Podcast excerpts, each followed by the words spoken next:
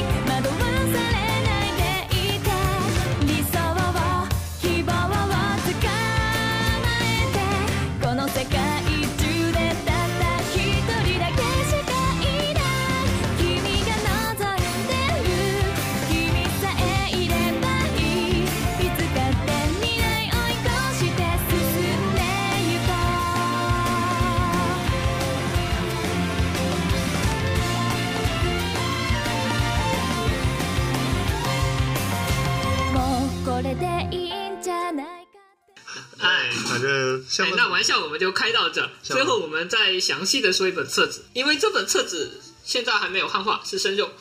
我之前大纲一直在写，再读了，再读了，再读了。好了，我现在终于读完了。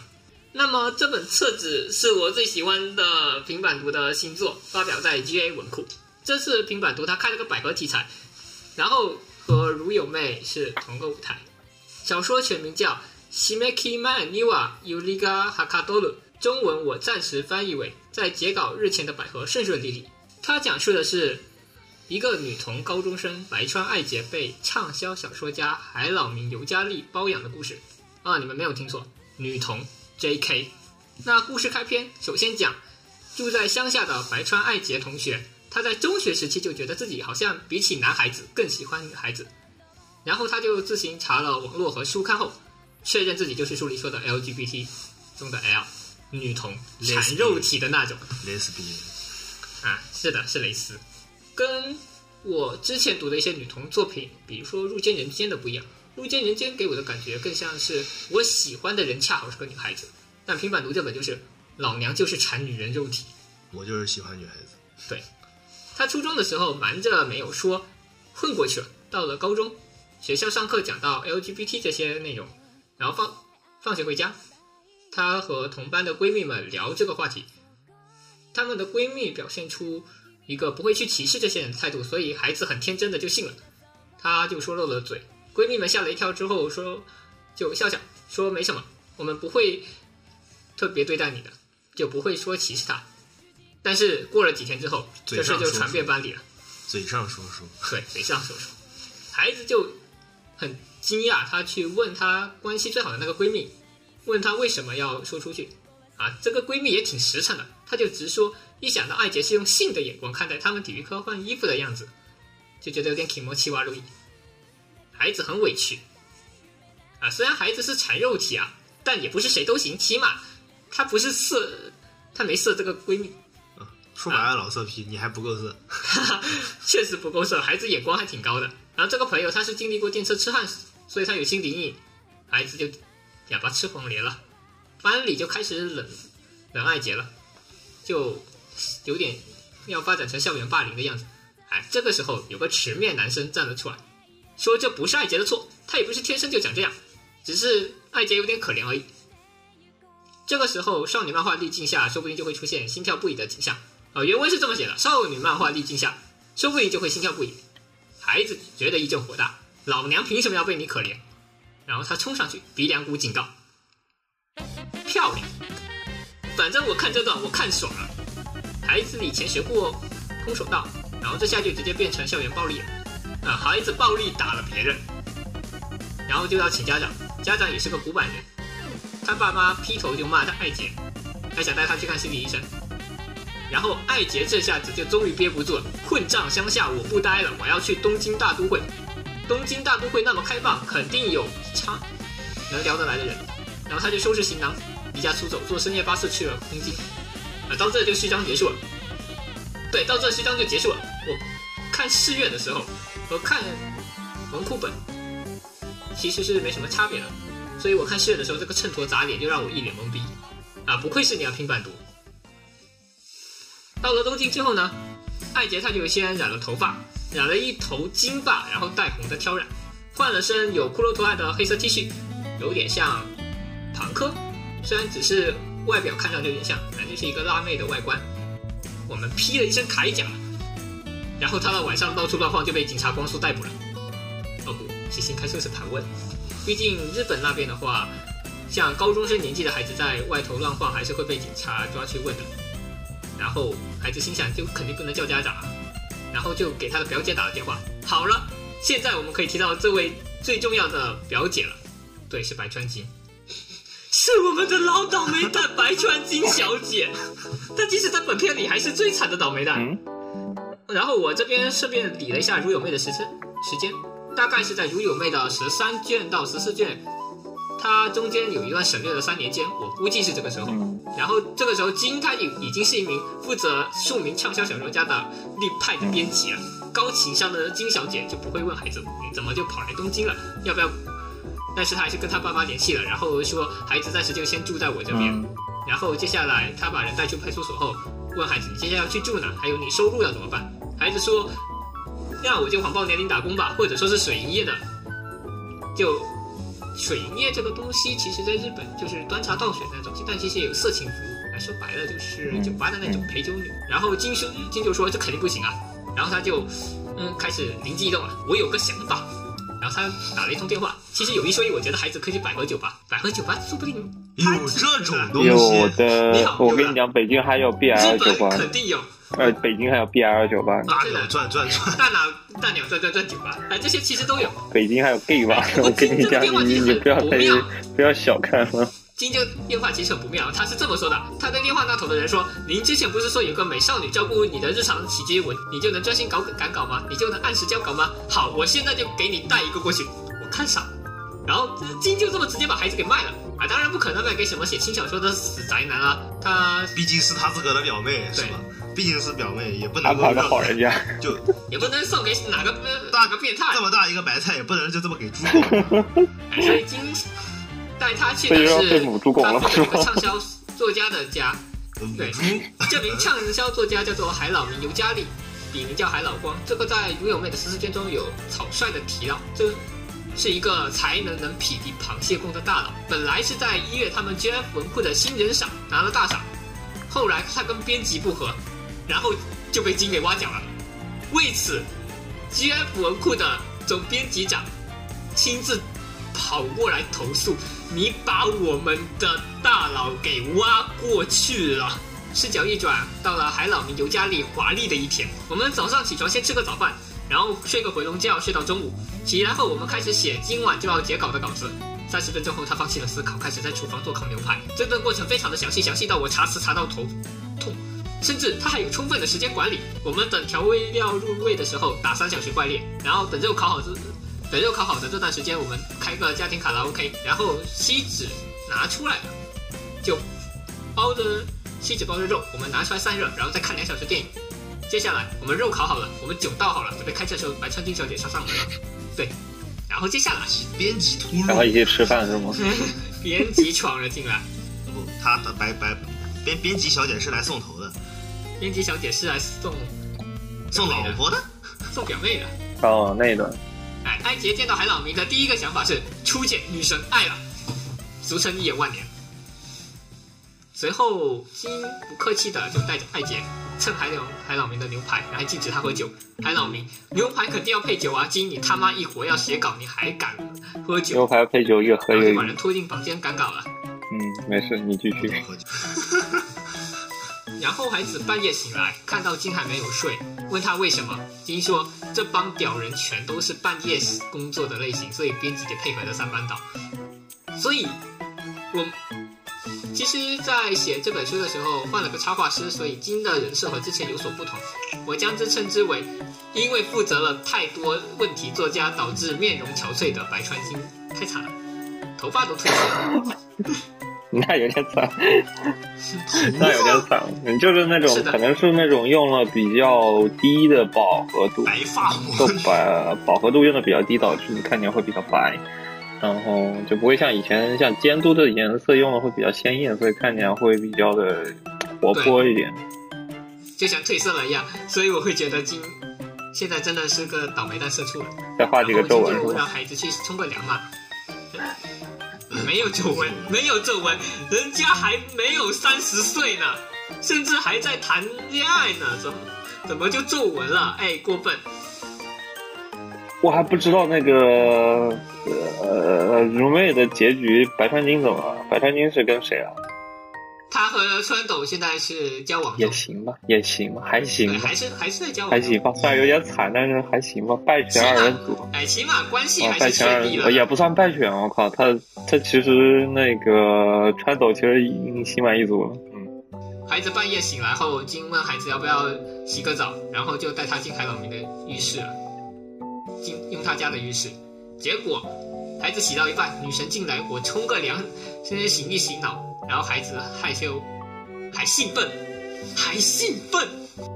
随后呢，金就让艾杰就在海老明家，同时还给孩子一个光荣的任务，就是如果海老明敢打破截稿日跑路的话，你不惜折断锁骨也要拦住他。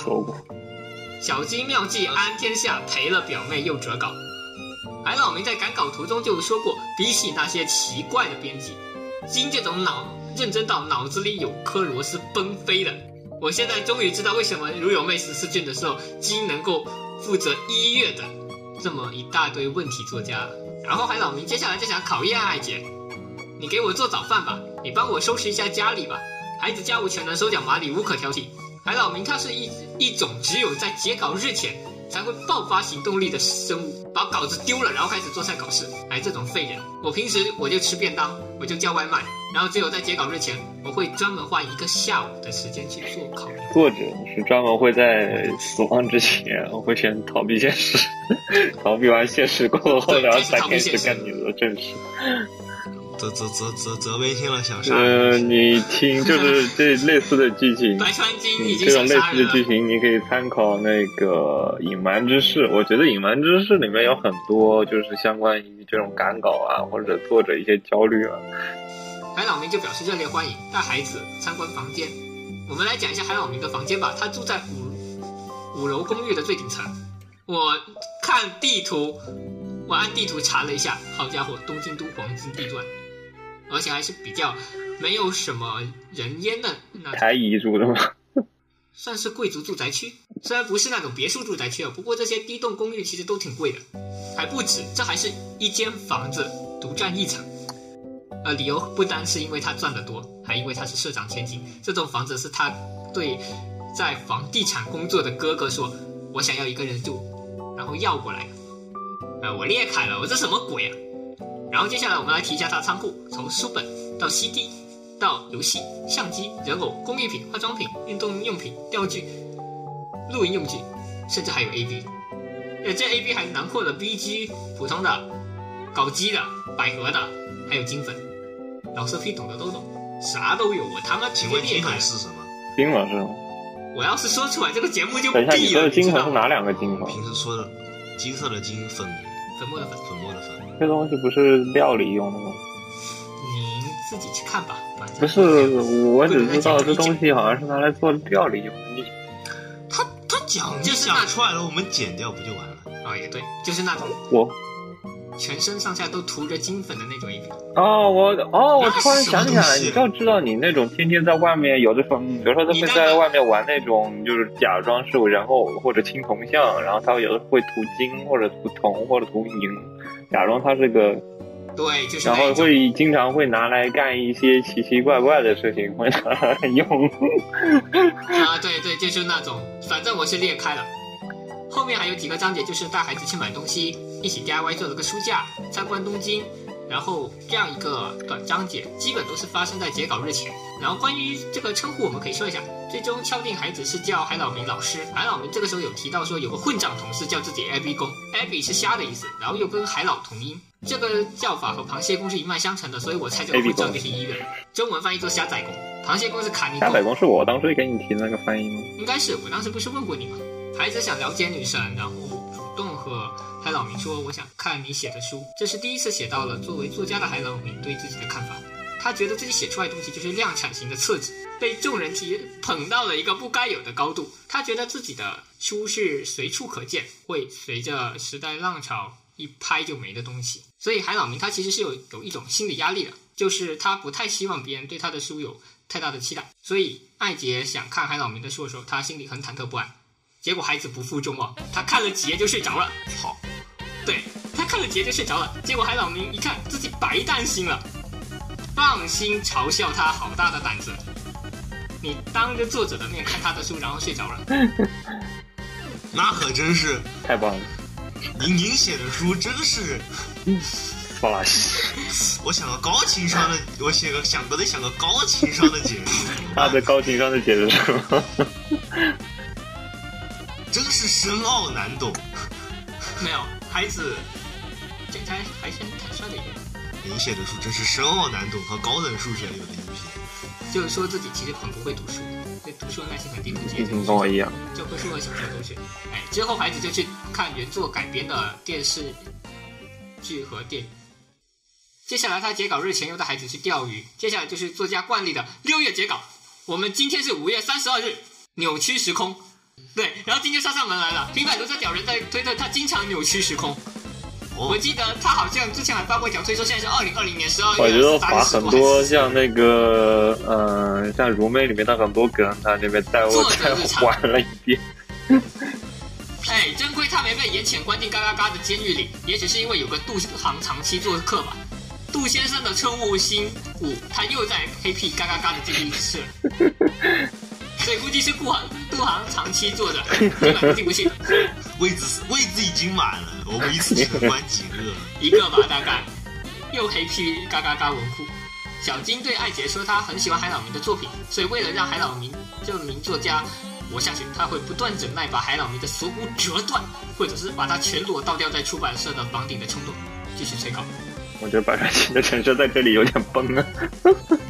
我读五毛是被音乐气出来的，毕竟十四件就有，本来是 GF 文库的新人赏评年会，然后一月没有来，打了个电话过去，一月，救命啊，我被人关了，然后接下来就传来了白川金的叫声。不是说了你不能带手机吗？你怎么带进来的？然后两个人就开始抢手机。操！顺便一提，春总听着这段话，您加油。干巴的加油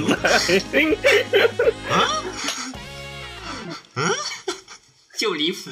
我估计还是那种，唉，干巴的，我的已经能想象得出来海老明其。实也说了，他知道金其实帮海老明扛下了很多很多的一些本来应该跟海老明交涉的一些麻烦事情，金都帮他处理嗯掉，了，就有点就为了让他能专心写稿。哎，但截稿日的存在就是为了拿来打破的。艾杰听了之后就很羡慕他们两个人的这种羁绊。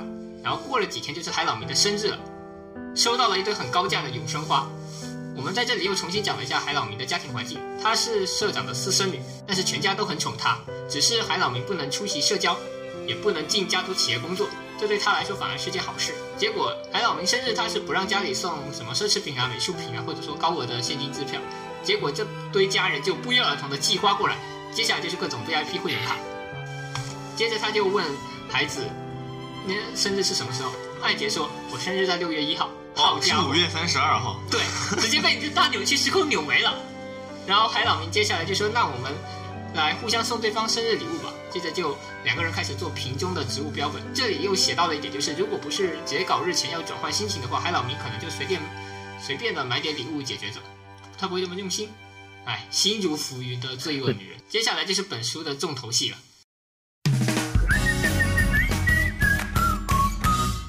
最后一章温泉旅行。为了逃避催稿的恶鬼编辑白川金，海老明带着孩子跑到了富山市。啊、我看完这一章，我表示我充分理解了与奈月温泉有多爽和白下盖饭有多好吃啊！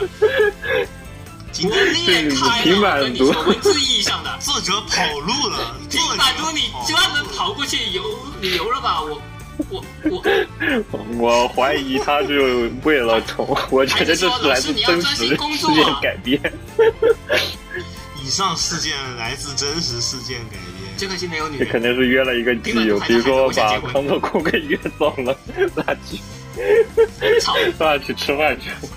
杜先生在有没有可能是约了他的责编一起去？算了，不可能，不可能。啊？你问严浅吗？严浅现在手头负责的一个梦，一个五，九，所以我他哪有空啊？说了责责编不可能的，太惨了。嗯，那并不可能是责编，我因为我脑脑子里突然想到了，你知道什么？海老明说皮曼读打电话给严浅，哎，责编，我们要我们要不要去富山富山市吃一顿白虾盖饭？但他有，但嘎嘎嘎文库是不可能的，他有可能带着 GA 文库的担当编辑去，这个我们后面也讲一下。操，你又要扯到这个问题了。我们在嘎嘎嘎文库发表一个东西，在吉野文库看另一个东西，对，然后这两部作品还是同一个世界观。世界观的，就很混乱。嗯，海老明说，只要带电脑，我就可以工作了，我这是自我隔离闭关。孩子就勉为其难答应了，然后结果第一天下午到站后，海老们就说自己忘记带电脑了，真可惜。我们只要带上电脑就可以认真工作哦。到了一看，哎，我电脑忘记带了，完蛋，哦豁，完蛋！然后他就问孩子你要不要一起去，孩子就很害羞，就不敢去。海老们就包场泡了个爽，之后就跟孩子一起打游戏，打到晚饭时间。你他妈游戏机就没忘了带。游戏机没有忘带，带带我带着我带我们带着电脑，我们忘带了电脑，但我们带了 PS 四啊。我怀疑是 NS，也行。它里面提到的几款游戏，包括动森、喷射啊战士，NS 其实都是 NS 的。啊，这这已经不重要了，反正他就带了游戏机。对，然后孩子后来是晚饭后去洗澡，结果海老明又全裸跑了，嗯，过去，还是吓得满脸通红，没洗一会儿就溜了。因孩子这个时候其实他还对是对闺蜜刚时说的话心有芥蒂，就闺蜜说你在换衣服的时候也是用恶心的眼光看着我们吧，这句话其实让他很受伤，所以他其实并不敢在海老明面前暴露自己是个女同啊。我们终于这次是是这次是这么迎合的吗？这次这个感情方面的话，对，其实还艾杰作为一个高中生是比较细腻不的，是因为相对于前作来说，这次把一些矛盾提的非常的靠前，因为相对于前作的嗯本身还是娱乐为主，更多是是，而且这一这里的黄段子比较少。他是收敛了吗？还是说他最近心态变了？我我只是觉得，因为没有监督，所以他提不起兴致写一些黄段子。监督的图确实比较监督太色啊了。，毕竟是水里出来的。第二天，海老明带艾杰去一家酒厂。这家酒厂最初是他书里提到一瓶酒，在广播剧化的时候，音响监督就塞私货，指明是这家酒厂的品牌，所以就扯上了关系。酒厂千金又是死忠书粉，他寄了封粉丝信，还附送了一大堆酒。海老明他这次去这家酒厂的直营店呢，他本来就想我们悄悄的买几瓶最贵的酒，然后再买那在书里提到的酒，我们买完就走，然后在直营店一瞅，好家伙，特设柜台、专栏海报，连酒带书一块推销。海老明看着挺爽的，那我们给点粉丝福利再走吧。而直营店的老板娘一打听，千金半年前因为校园霸凌，她自杀了，家里把海老明写的书和他一起安葬。我的天，海老平板读，你做个人吧。然后很讽刺的是，我前两天我在刷推特的时候，玉梦的推特正好就说他收到一封粉丝信，是一名书粉，他在读了千岁之后，他走出了家里蹲的大门。他之前因为某种原因，所以他处于一个家里蹲的状态，嗯嗯嗯嗯嗯然后他读了千岁之后走出了家门，怎么会矛盾？现在正在认真的应考怎。么会突然聊到了千岁呢？我是前两天看到运动刷这条推，然后后来我在读截稿百合的时候，我正好又读到这一节，我就觉得怎么现在小说比现实还残酷。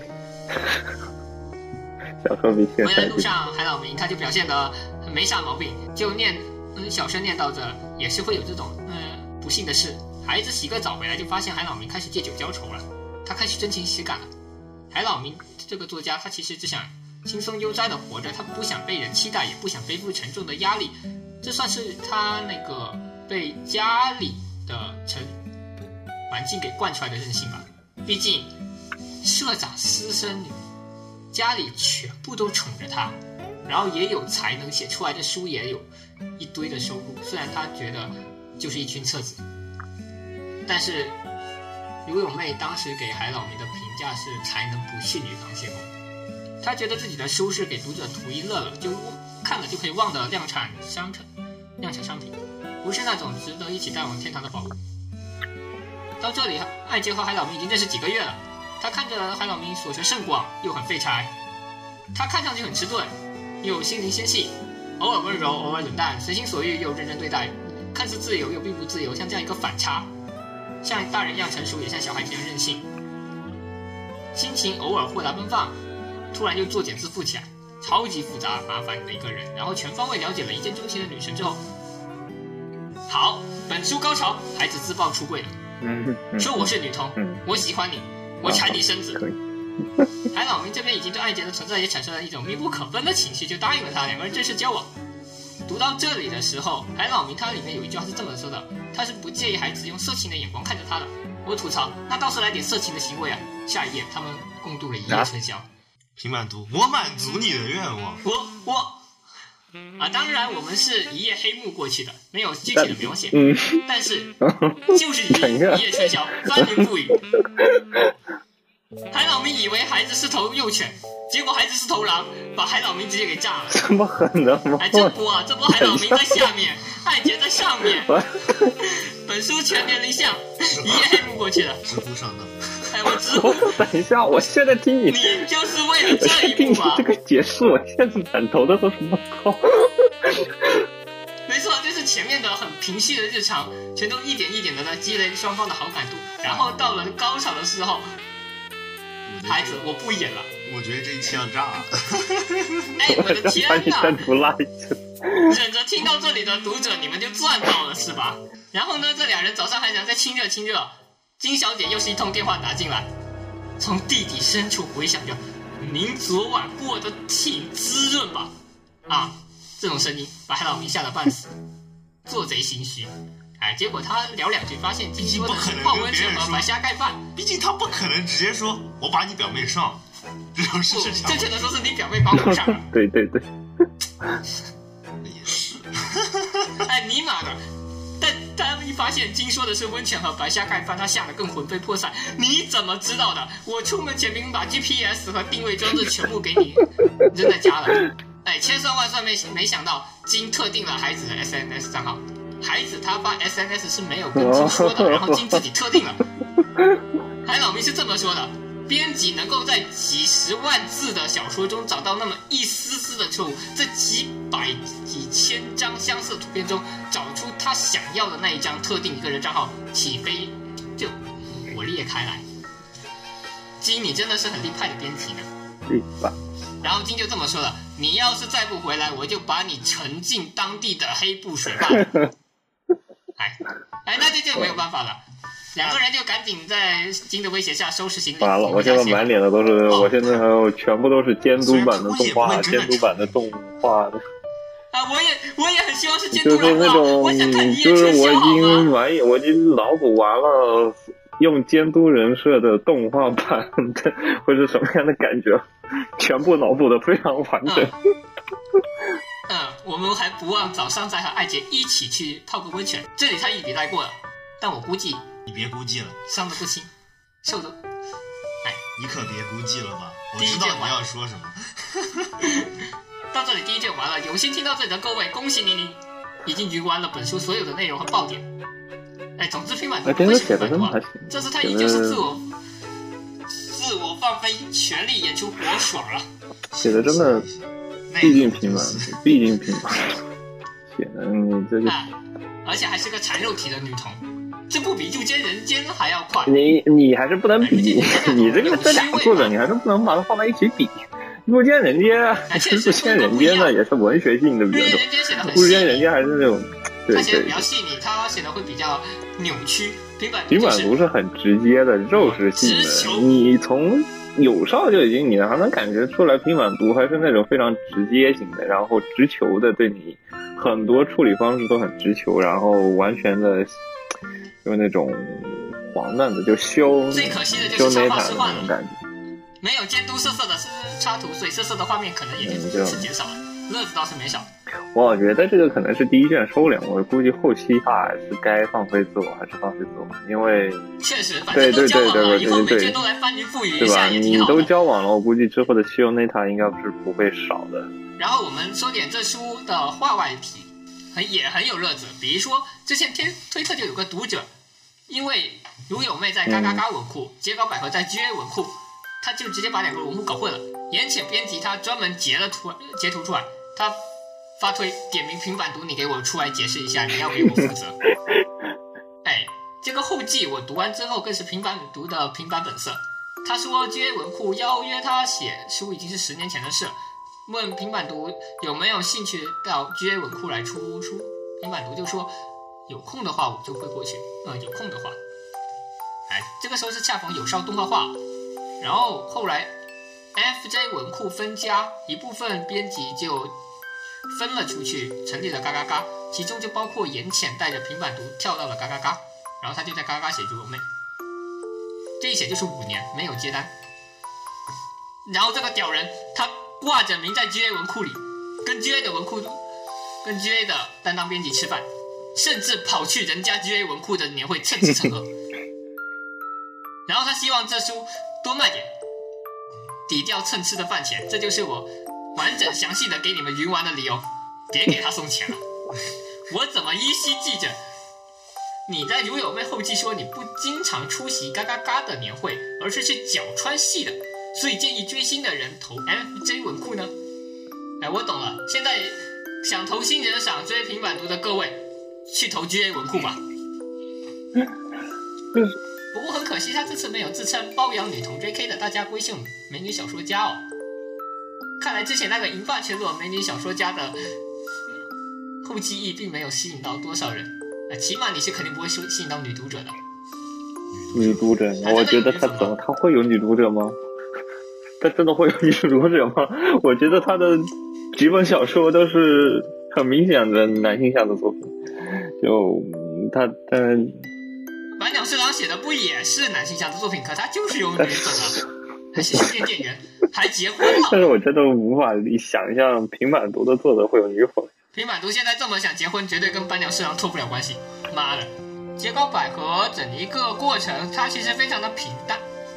它给我印象最深刻的地方是，你写了好多做菜啊，还有一些 DIY 什么的专有名词，或者是一些奇奇怪怪的词，我查了老半天。为了跟平板读特别喜欢用一些这种，我感觉就是特别适合做工商，然后因为在里面引用很多的现实里的一些食物啊、食材啊，或者他最近感兴趣的他发过一篇推特说，他原本想买来用专门记点子的那种白板，现在变成了用来记每天出门买菜的菜单，用来太淡。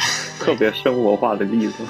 我看着那上面的菜，我就在想，你他妈不会下一本书就要把这些写上去吧？我我同意发吧。做菜过程写的非常的详细，有兴趣的同学确实可以试一下。反正我厨艺是零，我甚至连你昨天还说厨艺是一的，今天怎么就减了？方便面真的算厨艺吗？煮粥？今年你还是养了它吧，你还是养了它吧。我不要，我不要，是帮你养我不要。他除非给我一个月一万，那么最后给截稿百合再整一个活，我们用册子起名法给来概括了一下截稿百合。第一个是以海老名为主角的概括方法，大家闺秀、美女、人气小说家的我，在鬼一样的编辑胁迫下，包养离家出走的女童 J.K. 这件事啊，当然还有以爱姐为版本。身为 J.K. 的我的表姐的男朋友的双性恋后辈的老公的初恋的下属负责的是我你在那叠括 buff 弧女友杀人书你，在杀哪点人书，我操！册子不就是这，么叠起我重新来的吗？是为我 J.K. 的表姐的男朋友让我身为后辈的老公的初恋的下父下属负责的书。我嗯，想转一下尤其后面，这一个是肉大家有如有妹的梗。我怎么觉得肉我想脑子稍微转一下。第二个版本其实涉及大量如有妹的梗，所以有兴趣的可以顺便连如有妹也一起看。次回终于讲完了他漫长的关于什么叫叫来着？完了，我已经记不得你那个巴拉巴拉巴拉巴拉几十字的名字，叫什么来着？截稿百合是吧？好过分啊！截稿百对合不，起，终于结束了。你压根没有认真听，对不起，我刚刚伤心。睡着了，我刚刚已经开始闭麦睡觉了，啊啊！中途已经很长一段时间闭麦睡觉了。这合理吗？我要笑死，哦不行。边边上一个主播在看，一个主播在看漫画，一个主播在睡觉，偶尔听到了醒了，醒过来了附和两句，这是什么社内八十吗？各位，哇，这是霸凌，过分了。这是霸凌。我只是我不看生肉，我对平板读知之甚少，真的是知之甚少。那快去知啊！我强烈安利平板读证明发疯的作家我我对你安利所有想看对，热哎，对，说起来，他的漫画不是他的小说有翻译吗？我觉得他整体来说还可以，他应该很快就会出翻译了吧？这本小说现在还没有翻译，如果我来得及的话，我就把这本小说翻了。如果有别人抢坑，那我可能就。这本小说应该还可以吧？应该很快就能出翻译吧？本身平板读他的作品也很有名，他应该很快就能出翻译。我在清国看了一下，我前上个月在清国看的时候，还只有人翻译了《誓愿》。我过会儿再去看一下，如果没有的话，我今晚就新建文件夹。啊、我放了个奇怪的卫星哦，一会儿要是有人觉得这翻的不好，直接延上我的话，那怎么办？我好害怕。嗯，是对，平板读有点难翻。那我到时候我只能说，翻译的不是我，我已经跑了。这个翻译叫做遇见。好了，然后哎，终于聊完了轻小说，我们可以聊一下未来终于要动画化的作品。未来你众所周知，最近开了两个非常著名的轻小说的一个 event，一个是卡多卡瓦书店一个是 GA 十五周年大企划。这俩企划公布了一堆的动画化作品，比如说《尸铁》，比如说我们脑子想都没有想过的《打工魔王》，他都能出二，他都能出第二期。还有《魔王学院》第二集，他居然能出二十四集，这也是把我给震惊到了。还有我们对还有约战士约，战士，我也想不到。约战约战士，我也我其实还是想到的，因为约战士以前就有风声，只是我们没想到是哪个公司继续。我最想不到毕竟，毕竟都他妈有死亡预告了，你知道节吗？操社他毕竟还是个临时工，这这怎么讲？约约战以前约战其实还是我能想象的。约战我是第二期做的公司倒闭了，第三期节操临时打工变成了一个奇怪的，这真的不 没办法，节操尽力了，节操尽力了，三个月工期。正常的动画至少都要半年以上的工期，然后节操只用了三个月就能干出十二集，还包括外包给他加加油。节操当季度有十其实我包括剧场版在内有十开在做。所所以，我觉得就约战四能出还是挺约战四我不惊讶，约战四之前出了 OVA，然后也是这个第四季的动画公司动画公司做的，所以之前出了那个剧场版，然后发了，所以对，都出发的。所以说我觉得他们他出动他出第四季是不惊讶的，我最惊讶的是打过魔王的把他给再再 把它给整出来继续出。啊，我也是觉得好阴间啊！为什么打磨还哎能在完结之后出第二期的？打打磨完结就已经经，我觉得打磨完结就那结局已经够够够让我我已经觉得很阴间了，打磨的结局。然后我看到他公开打磨二期，我震惊了，我靠！厉害了只要能活得过去，什么都能看得到。让东山他们开心一下就好了这个。那我还是挺开心的这个。世界已经没救了吧？我操！那我们来讲讲《石修末世录》。《石修末世录》现在公司方面其实也是也是一家新的公司，不过我看 PV 的感觉还不错。《石修末世录》是前两年啊，大家注意了，四回说感觉还不错。官方认证，本台轻小说家官方认证。你 继续，没事，没事，人家已经爆死过一次了。虽然这并非我要，《石修末世录》是在二零一八，对，二零一八的时候拿了新历的文库本第一和单行本嗯第一，我觉得是双第一。然后它主要讲的是一个架空的世界观。这个世界观下的日本呢，包括全世界，其实被一种叫做石锈蚀的风给威胁着，是一种自然现象。这种锈蚀的风呢，会让无机物生锈，包括有机物，就是人体也会有生锈的反应，重则威胁生命。然后石锈末世录的哦背景原始病是这么一个末末日原始病说说的简单易懂点，原始病。哦，确实有点像原始病哦。不，然后男主角毕斯可呢和他的师傅来到了横滨这座城市，还是横滨吧？我记得第一站是横滨，这地名还是现代的日本地名，然后地形还是日本的地形，只不过像是一个平行世界那样。然后在这里认识了男二，人称熊猫医生的猫流美露。为什么叫熊猫医生呢？是因为他的眼睛有一个黑色的胎记，看起来就像熊猫一样。然后两个人为了找到治疗石锈，呸，治疗锈蚀病的一种物质叫石锈。哦，虽然我名字叫石锈末世录，我们一般叫它吃铁末世录，因为比较好念对啊，吃铁会比较方便一点。啊，我是这么叫它的。但实际上，但你现在这个台本上打了个实铁，石铁是骨科打的。因为我记得关屁事你之前吃这些提过叫石铁，啊，反正叫哪个都好差不，多了。因为我确实觉得这个名字很拗口，因为它的日文名字叫做石秀毕斯可。对，末世录这一个是台版的翻译，但原文是叫毕斯可，就男主的名字。然后这两个人一边寻找石秀，一边大闹横滨。横滨是一个被市长和底下的黑帮所控制的一个都市。然后现在男二的姐姐带领着自卫团在跟市长斗智斗勇，然后在这一个背景下，他们大闹了横滨。最后，男主和市长在单挑的时候，市长自曝说，其实男主他们这群张姑守护人，就男主他们是一个叫张姑守护人的群体，他们会用弓箭来战斗，然后箭矢上是涂着蘑菇的包子，在打中的地方就射出蘑菇，是一个很有趣的战斗系统，我觉得。蘑菇对，是蘑菇。这蘑菇能一定程度的抵御锈蚀，用草药调制的，用草药和包子调制的，还有各种奇奇怪怪的功能。然后男主他们这个族群就被叫做张姑手，一直被横滨的市长发出消息说，这群张姑守护人是恶势力，他们是黑恶势力。我就觉得这个地方，它本来应该是一个为了投电击大赏，所以一卷就结束的地方，所以他这里报的有点早。男主跟市长就单挑嘛，斗智斗勇，最后男主和市长一起掉进一个机器人废墟的熔炉里面死去了。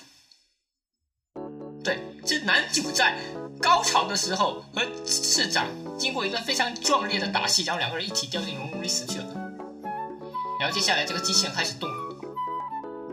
市长的意识不知道为什么和这个机器人融为了一体，然后现在机器人开始动了。接下来男二就一边向男主高喊告白，然后一边把这个机器人在众人的协力下把机器人打爆。然后接下来机器人它回光返照了，经典之回光返照。正在这个时候，男主死而复生了，然后他变成了不是人类的情况。就他全身上下都是石锈。我也不知道，呃，这本书是我很早以前看的，所以我其实也忘了他为什么会变得全身都是锈。总之就是被吐槽，男主就是成神了。接下来就两个人合力再把回光返照机器人重新打爆。到这里一卷结束，我觉得其实从第一卷来看是一个很完整的故事，嗯，嗯，就难，所以其实呃在故事上，它可能节奏会比较快。我刚刚讲的也不是特别的完整，因为我其实记忆力比较浅薄。然后打戏方面特别的好看，哪家公司？对石修的打戏我特别的喜欢。作为一个一直很注重轻小说打戏的人来讲，我觉得石秀打戏非常的好。和低错那种热血感不同，是石秀的打戏有一种悲壮感，包括后面第二卷也是，你在跟 BOSS 打架的时候，感觉主角下一秒就要死了。第二卷的时候，主呃男主毕斯可的肝脏直接被掏了一个，但因为他现在不是人，所以他死不掉，但是也是有生命危险的。我觉得这个波澜起伏还是挺大的，但是整个节奏和长线叙事方面并不是特别好，所以石秀他后来除了一八年那一次之外，他接下来就被清就没有在清地上得过名次。听起来感觉似曾相识，又不是那么的熟悉的那种故事设定。对他其实故事设定算比较新颖的，只是他的叙事手法，我觉得不像就是有点连载用的。就电梯文库大赏常见的毛病就是，我只有第一卷写的特别好，然后后面可能会越写越拉胯。石秀就是一个非常典型的例子，他打戏写的非常的好，在部分世世界观的设定上，包括他第二卷的一个对一个妖僧的一个设定，妖僧，对，是一个老妖怪，然后他是一个僧人，会用金眼作为战斗。那这个故事整体来说还是属于一个 S F 型的这战斗手段整体来说还是属于一个 S 嗯 S F 小说。也也不能说是完全的 S F 就是了，它并不科幻，但是很奇幻。我觉得，嗯，作为一部小说本身来讲，我很难评价它到底是不是大众喜欢的。我只能说我这种小众读者可能因为。呃，因为男主成神嘛，但所以他的整体故事剧情还是为了拯救世界，是吗？对，男主啊全全对，现在男主全身上下都是，石秀，他是但是他要寻找变回人的方法。哦，这个剧情啊，对，第一卷结束后，嗯男主说他要寻找变回人的方法，然后就和男二双夫妻踏上了旅行。我觉得这其实有 BL 的成分，哎，官配的 BL 的成分。男二是在第二卷的时候也在性命垂危，后面也变成了全身石锈的情况，反正就是现在夫妻同病相怜了呗。公就这个公结吗？嗯，是那种章节式的公路旅行的那种吗？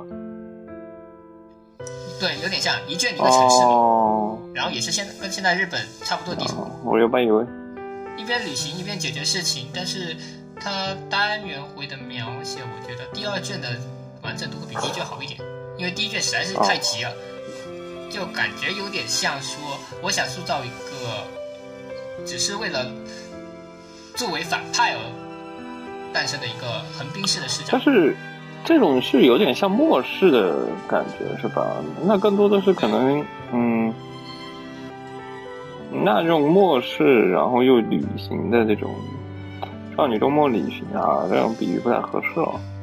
哦，其实也不算是旅行中途的它其实一些单元展开还是挺好的，就是它这个故事的完整性会觉得有些莫名其妙，因为有些地方确实是爆太快了，所以第一卷其实给我的观感就是除了打戏以外的地方其实都不是很好，嗯，但是然后到了第二卷、第三卷，其实我还没看，第三卷我还没拆，但是第二卷给我的感觉就很很像一个完整的单元回了，有波澜起伏。虽然 BOSS 暴露比较早，但这个 BOSS 很强，所以他们打了三四次，全剧打了三四次去攻略这个 BOSS 这个妖神。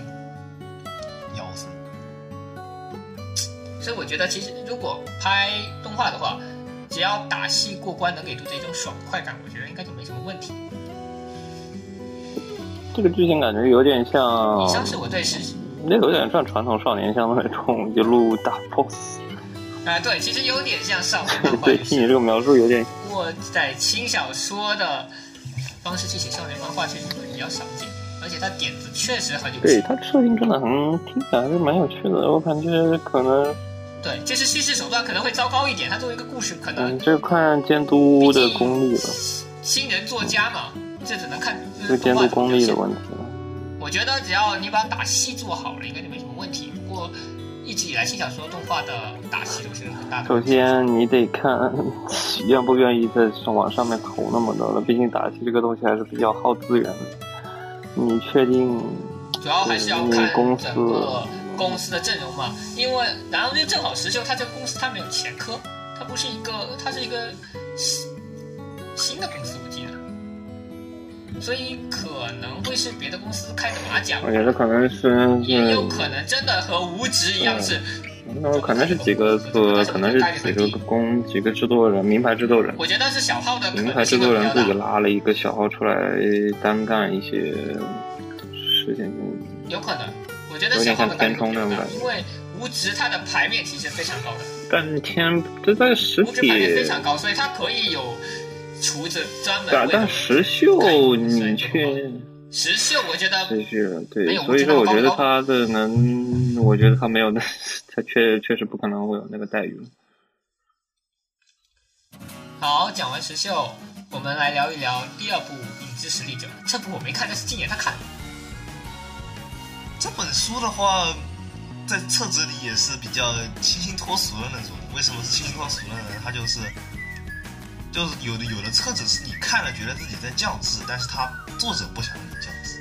但这本书就是作者摆明了要降你的智，你也觉得你被降智了。他那个讲述的是一个中二病少年在现实社会好像找不到魔法，然后被卡车送去了异世界，他成功成为了扮猪吃虎的黑暗英雄，这种感觉。卡车司机没事吧？这这呃，举个例子吧，这里边举个例子，原作是这么说的：他穷极一生练就了一身的武艺，发现还是不能肉身挡住原子弹，于是就开始追求气功、魔法以及一些非自非超自然的东西，然后还找不到。不愧是中二病少年然。后路上，他看到了一束灯光，他以为这是魔法的光芒，可能是脑子不好练魔怔了，冲向了这个光芒，然后发现是送他去异世界的勤劳卡车司机，他就被送去了异世界。操！妈的，这这已经蠢到能跟速情世界媲美了。嗯，原来然后是被拖拉机吓死的。他他就被送过去了。他送过去了之后呢，他就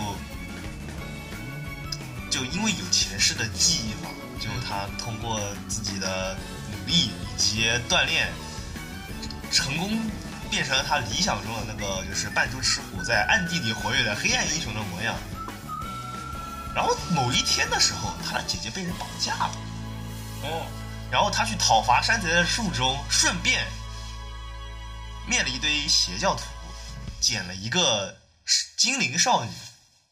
经典之，然后他就是就是就是他在打反派的时候，因为是中二病嘛，嗯他就是会说一句，就是会说台词，然后就跟然后然后精灵少女就问他是怎么怎么什么样的一个人，然后说为了为了防止邪神迪亚波罗斯，对，又是大菠萝贝勒国迪亚波罗斯的诞生，怎么怎么样，怎么怎么样，少女信了，并且啊，并且将他视为伟大的暗影大人，虽然是暗影大人是男主自称的，就是。瞎多三嘛。对，伟大的暗影大人。啊后来这个女的还骗了其他七个人来帮，啊，你们是传销组织吗？呃，差不多就是传销组织。啊后面的话，这个组织扩大到了几百个人，啊，几百个人，你知道吗？就后面的人甚至都就是编号来的，按编号来的，你知道吧？一个编号二百多号，二百多少号，二百九十八，二百九十九，这种感觉。这就是阿库西斯教团呃，大家是吗？反正挺降智了这部作品。然后每一个人都会说这样一句台词：“不愧是暗影大人，不愧是暗影大人。”无论男主说什么，都说“不愧是暗影大人”就完事了。所以我说这本书是强行降你的智，作者也就是本着要降你的智的目的去写的。我怀疑，我研嗯看了动画画，我是真的没有想到，因为其实好像销量还不错，但这本书漫画也卖的？也挺好，销量也挺好。乐子乐子在于男主，我想去挣钱，我顺路解决了一些事情，我出来装了个杯，别人说不愧是爱情大人，好了完事，这种感觉吧，我只能这么解释，因为后面就是男主我说过他随便胡扯的一个邪神嘛，嗯，那个邪神是真的存在的，我记得好像是不是男主有一个隐藏设定，就是他说的所有的话都有可能被命运当真。没有没有说到过，但是就是我我看我看了几本都没有明确的说过男主有这个言灵的系统，但他说的每一个东西，他真的都是存在的。就我说这里有个邪教徒，他真的就有个邪教徒。我说这里有这样一个邪神，他真的就有这样一个邪神，操！这种感觉。看样子还是傻屌风的一部作品，感觉会很有意思。傻屌风的，我觉得图一乐就行，因为你不用在剧情上考虑太多啊。虽然杠精还是会有的，我不能够，我不能够。没事，关掉弹幕，关。掉评论，我们直接看。不愧是暗影大人，装逼就完事。但我是开评论看的啊，这个不太一样。而且也不知道角川这个卫星发了之后，他什么时候才能吐出来？我估计起码还得半年吧，最快的起码还得半年。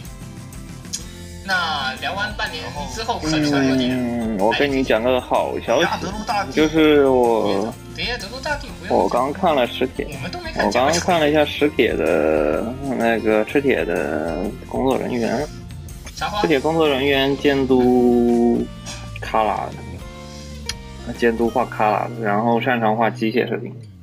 哎机械爆炸高难度动作原画监督，你可以期待一下。原本是 UFO Table，之前是在 UFO Table，还有白狐以及卡拉都干过。EVA 也是原画爽哎那我确实可以，EVA 的原画，一下实体然后在这儿 Statement HF 的原画加人物设定，ID 的作画监督我，。这么爽的吗？看样子角，看样子地基文库是铁了心要把这部。然后？呢，作画班底啊，什呢是 ID 的，作画啊？班底是 ID 的，所以说你爽了。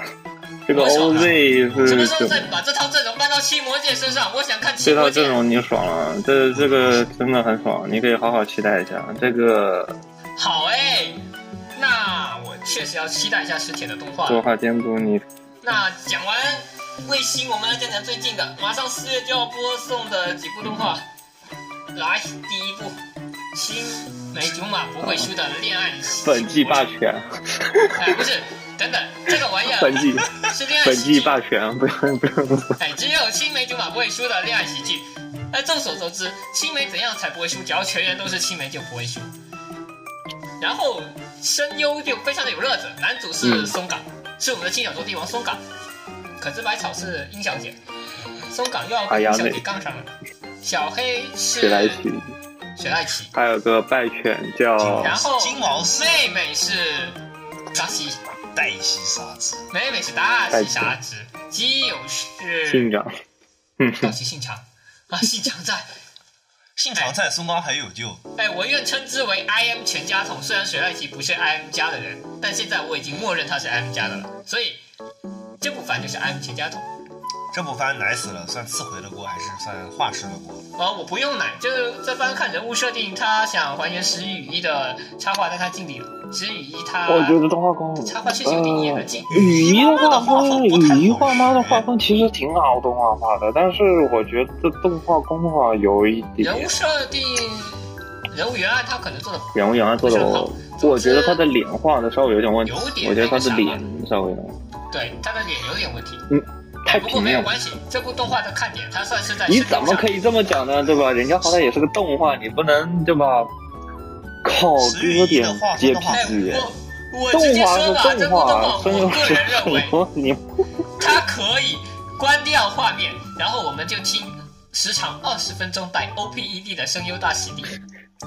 倒不如说，我是觉得石宇一他的画风好圆呐、所以雨衣画风还是比较真的圆，你知道？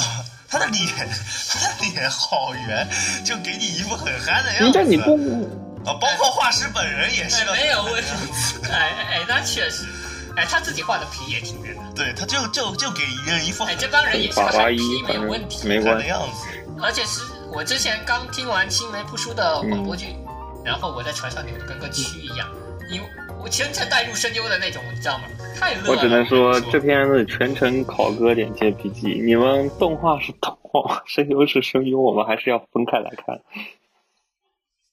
哎，那确实，不过想当声优大人喜力看也行，这肯定是生存狂喜了。啊，我印象最深的是大西在访谈会是这么说的：“这个是小水，这个是殷小姐，这个指着苏妖是我配的女主角指引莉莉，是我配的其他角书的角色指引莉莉。请问青梅竹马真的不会输吗？大西疑惑，大西疑惑青梅竹马加败犬专业户发来问候。啊！顺便一提，广播剧只有水呃小水和殷小姐，没有大西的。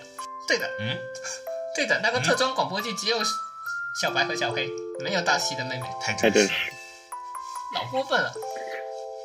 然后第二部是剃须，然后捡到女子高中生。剃须，剃须这个之动前画，讲了，我们刚刚已经讲了好长了。不太不太多不多赘述了，因为我最后再提一句的话，就是实际上剃须很多人在聊剃须都会说这么一个问题，就是他们觉得中年男油呃中年油腻男啊死宅男都会去梦想成为吉田这样的人，其实嗯，那并不是，不可能。因为像吉田这样的人反而是我们最不想成为的。倒不如说我们想成为的是二十九与 JK 的男主角枪与瑞他们只是想要套一个美少女 JK 在自个儿家里帮他们做饭。啊，是这样的，还能贴贴白给，但实际上我觉得真正的男人只想成为枪与追了。我业务能力强，然后我还能够养得起一个蹭吃蹭喝的妹妹，哦，还蹭氪金，然后周末我我还能去自图书室借轻小说看，我还有自己的兴趣爱好。一然后我的社交手腕还挺灵活，跟上司关系也挺好，跟部署关系更融洽。我觉得男，我觉得其实男性想成为这我觉得男性的他不是 YY，他不是 YY，他就更倾向于需要有想要一个沙优这样的角色来填补他自己内心的空虚。我觉得这算是桃子速度对有一点是反正我是觉得没有没有遇到社长千金钱的枪鱼这个就挺好的，枪哥挺好的，只可惜他还是对 JK 出了手。嗯，我没看二十九岁 JK，二十九岁 JK 是讲什么剧情的？呃，是这样的，二十九岁 JK 是一个平时还有点哦，他哭兴趣，就是我平时我还是喜欢读轻小说的。他男主角大学的时候想成为轻小说家，但是最后他大学四年投的稿全部都没有拿到赏，最高的一次是在大过上前一个阶段被刷下来，就是说他差一步就可以获赏出道了。所以他毕业之后就老老实实去保险公司当业务员，现在也是业务员组的正式员工组长。这个保险公司还挺大的，有跨国业务。是是哦，正确说应该说是外企，对日本来说外企对日本的外外企，本部在美国。欧美我，所以他其实混得还挺滋润的。然后有个读初中的妹妹寄养在自己家里，然后平时也是自己自己会洗衣做饭，然后也会照顾妹妹，然后偶尔还会要给妹妹的手游氪金。但总体来讲，他在八王子那一带过得混得还是挺滋润的。直到有一天，他遇到了一个 JK，直到有一天，他美好的日子结束对了，，他在图书室遇到了一个 J.K，然后，呃，小小的说了他一下，然后这个 J.K 是对他爷爷宠的要死，他就没被人说过，也不是什么吵架，就是就是说了一呃句，说了一说，讲了一讲对啊，其实好像也不是什么大事，我记得好像就是 J.K 呃他想拿最顶上的书没拿到，然后也、呃死也不愿意去问找人帮忙，然后他就是去帮他拿了之后，呃轻轻的说了他一下，说这个时候就要学会去找人帮忙。然后鬼知道这个 J.K 呃脑子是怎么抽的，粉色恋爱脑，然后他就喜欢上了枪鱼。然后接下来还有个最倒霉蛋的事情，就是这个 J.K 是社长千金，事情就变得一发不可收拾了对。社长一个女儿控，呃直接是孙女控，孙女控。社长那个就就是之前说过了那个控很宠孙女的爷爷，然后这个爷爷他就直接一道业务命令，你要跟我顺利交往，但是你还不能出手，反正就是满足小孩子的那种恋爱欲，用业务命令来整这一套，男主生男主原地就懵了。然后后面交谈着交谈着，就是这个 J.K 他想成为小说家，但是他的爷爷一直拦着，他是我这听起来怎么这么像那个神代少女撒友的剧情？啊、也没有神代戏啊，不是也没不是不是，有神代哦，就是那个。神代少女沙友里面的剧情是那个啊啥啊？是那那有个黄油 操，没完啊，不是那个那个黄油就是有一个 JK 啊，不对，有个社畜，然后总之，枪宇就把他两个人的关系定义成就是我来教你写书，哦，然后就就这么一个关系，反正就是他更希望说我们健全一点发展就是了。虽然顶着一道业务命令哦，然后整他之后还会遇到公司内的党派纷争什么的，然后也有要需要董事长撑腰的时候，反正就是 J.K. 的他跟 J.K. 这个关系反而跟他能联系上董事长，也就算是这么一条线。然后主要的还是有一点社畜上的逆袭剧情，就是反正他平时当业务员也当的好好的，就是有人走要来找他的茬，然后然但是他业务能力太强了，找茬总会找不出来。啊，甚至可能还会被他反咬一口。大致上剧情是这个样子男，主反正就人设挺好的，也算是一个成功人士，性格上面哎正常社畜畜。而且虽然，最后对 J.K. 出了手，但我觉得也没什么问题，没什么问题。我觉得问题还反正是有的，标题毕竟他都这样，哎，对，这个是漫画还是动画？标题都这样了。漫男主画二十九岁，漫画也有，漫画也有，我觉得漫画小说也有，其实男主长得还挺帅的，也有后辈喜欢。原作是小说吧？对，是小说。我都补。所以其实我觉得更多的我们是想成为枪与热这样的人，在遇到 J.K. 之前的枪与热，遇到之后事情一发不可收拾了。嗯，已经变成老倒霉蛋了。我们并不想参与任何党派纷争，我只想老老实实当个社畜，躺着。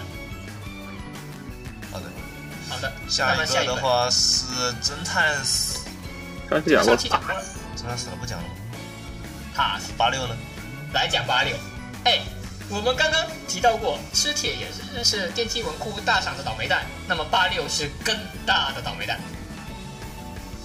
八六这本书我估计动画做个三卷，这书也只能看三卷。八六我没有看过，我不读作品。讲个笑话，我当时在混群里的时候，八六这本书的第一卷刚有台版引进，然后很多人都在提八六，我当时还以为是头文字 D。八六上八上六不算头文字 D 吧？八六更倾向于那种 A 一八六啊，一八六，A 一八六，哦，头文字 D 有一句很经典的台词：“那辆八六上山啦！”哎，所以我一直以为是呃头文字 D 小说化的，结果后来我也没找到，后来才知道他们说的是八六不存在的地区。但我想说中二感挺重的，我感觉有点像上上呃，是这样，它有点呃军事战机的背景。讲，然后我记得是两个国家之间在打仗，然后其中一个国主要是激战，主要还是激战上的打仗，然后有一个国家它的区域里面圈了一层平民，呃平民，然后他们就有点像白种人和犹太人那种关系，然后这群平民就是用他们的地区编号命名叫八六，然后对官方宣传是无人机战争不会有任何牺牲者，然后实际上是八六在操纵着无人机在打架。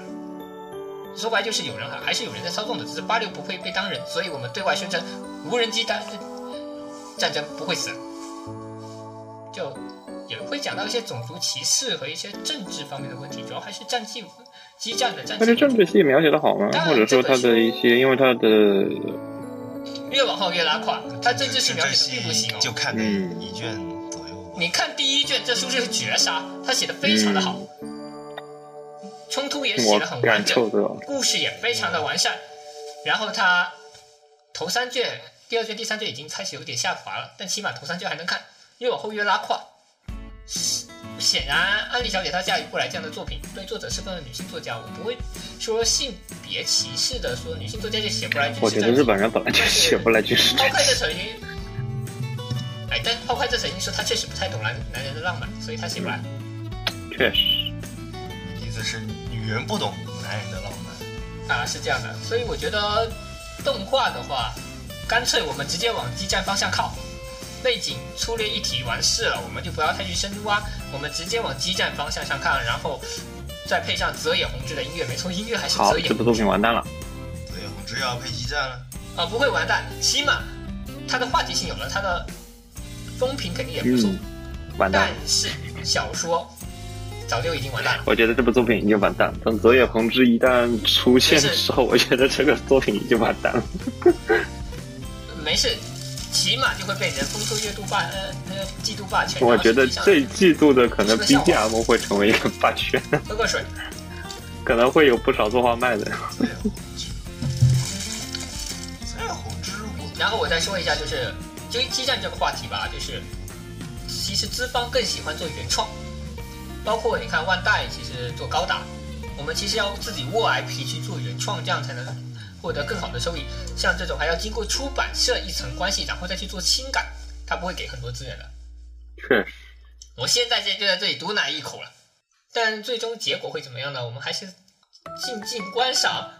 如果八六敢做到第四卷还是第五卷，那我估计风评就是只能靠泽野弘之的音乐体了，要不就是合理删改。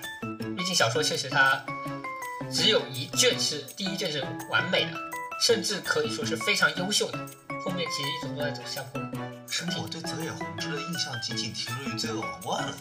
泽野弘之的音乐，你知道它的重复性有点高，所以不过其实说白了，这泽野都都差不多那个可以样子拉回很多很拉胯的东西，比方说 Recruiter，Recruiter 也是泽野弘之的音乐，它其实也是拉回了很多本来会更加拉胯的东西。哎，反正音乐确实算是一个挺强行的操你妈！不是，主要是呢，泽野弘之的音乐呢，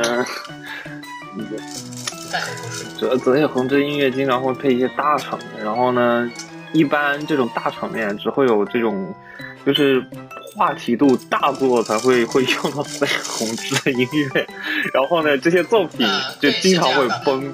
总之就是，假设我们真的做拉胯了，也有泽野弘之的音乐就是就现在就就就是罪恶王冠啊，或者 A Z 啊这种话题度特别高的作品，不过说实话，罪恶王冠其实还可以。就是这种东西嘛就你也可以。哦想知，你也知道这种作品近年来没做好几个，所以就会给人产生一种泽野弘之经常会变烂，经常泽野弘之做出来的作品经常会那个。负责的作品经常会爆雷的错觉感，的，是的，是这样的，所以到底应该说是神作警告还是？但是有一说一哦泽野弘之之前还配过叶明前的《琉璃色》，而且那个音乐还蛮正常的。那是什么给？叶明前的《琉璃色》哎，是给我给了，啊不是，是八月的那个，八月最著名的几个，这种卷心菜呀、你难道还不记得卷心菜？操操操操操操，亚梅洛亚梅洛，哦，你为什么要提示到卷心菜这个地步，他才能想起来？难道说月明前的琉璃色真的只剩卷心菜了吗？好像是但是是。叶明前的《琉璃色》，我原本我我我最近就是最近开始补老番了，就是把以前的番重新抓出来再补一遍，然后我发现，就是我以前觉得印象里就是我可能带了一个没带加了一层怀旧滤镜，说这些作品才会好，然后我发现就以前的 Galo 像什么。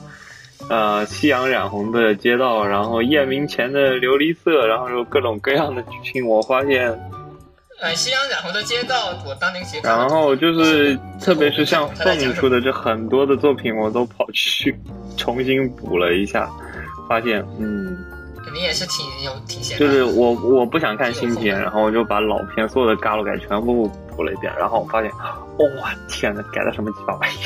没事，现在新片我们还可以再多来几个。GA 十五周年又公布了一堆的动画，有新有新片，也有续作，但唯独没有你邻家天使，我第一时间赶来嘲笑。GA 十五周年刊版十五个作品的邻家主要角色天使改成里头，只有邻家天使没有动画化。邻家天使改成番，我邻家天使，因为我觉得他改成的番和我看的小说没有任何区别，我感觉我改听不到东西。呃，没事，你可以看到非常可爱的会动的追名真正。那你为什么不出个音声？呃，我他妈宁肯听音声，我也不会看动画。那你可以关掉动画，直接播放音声有。一说一，确实。神经神经病。神经病吧？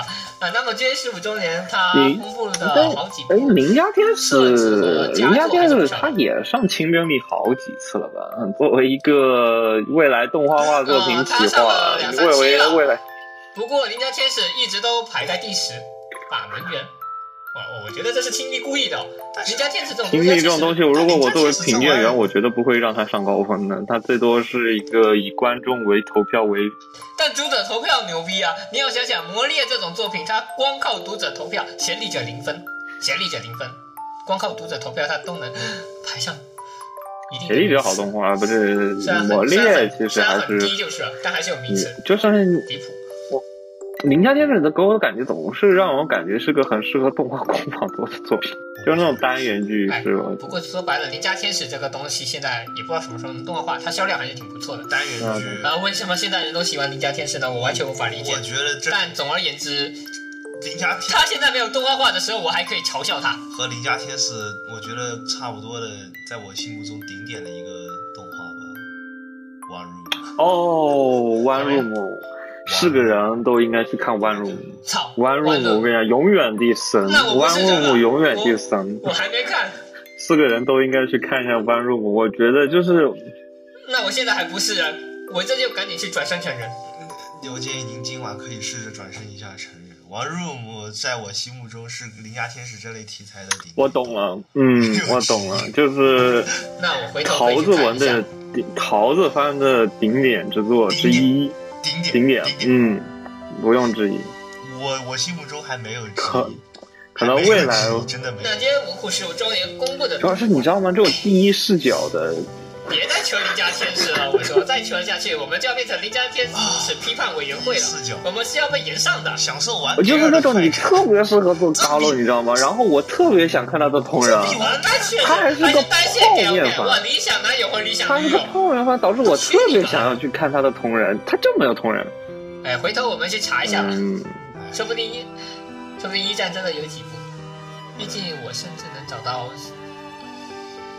完美还原了素琴世界对话的什么样的本子？作者是个孔诺斯，呃，作者是个孔诺斯巴楚。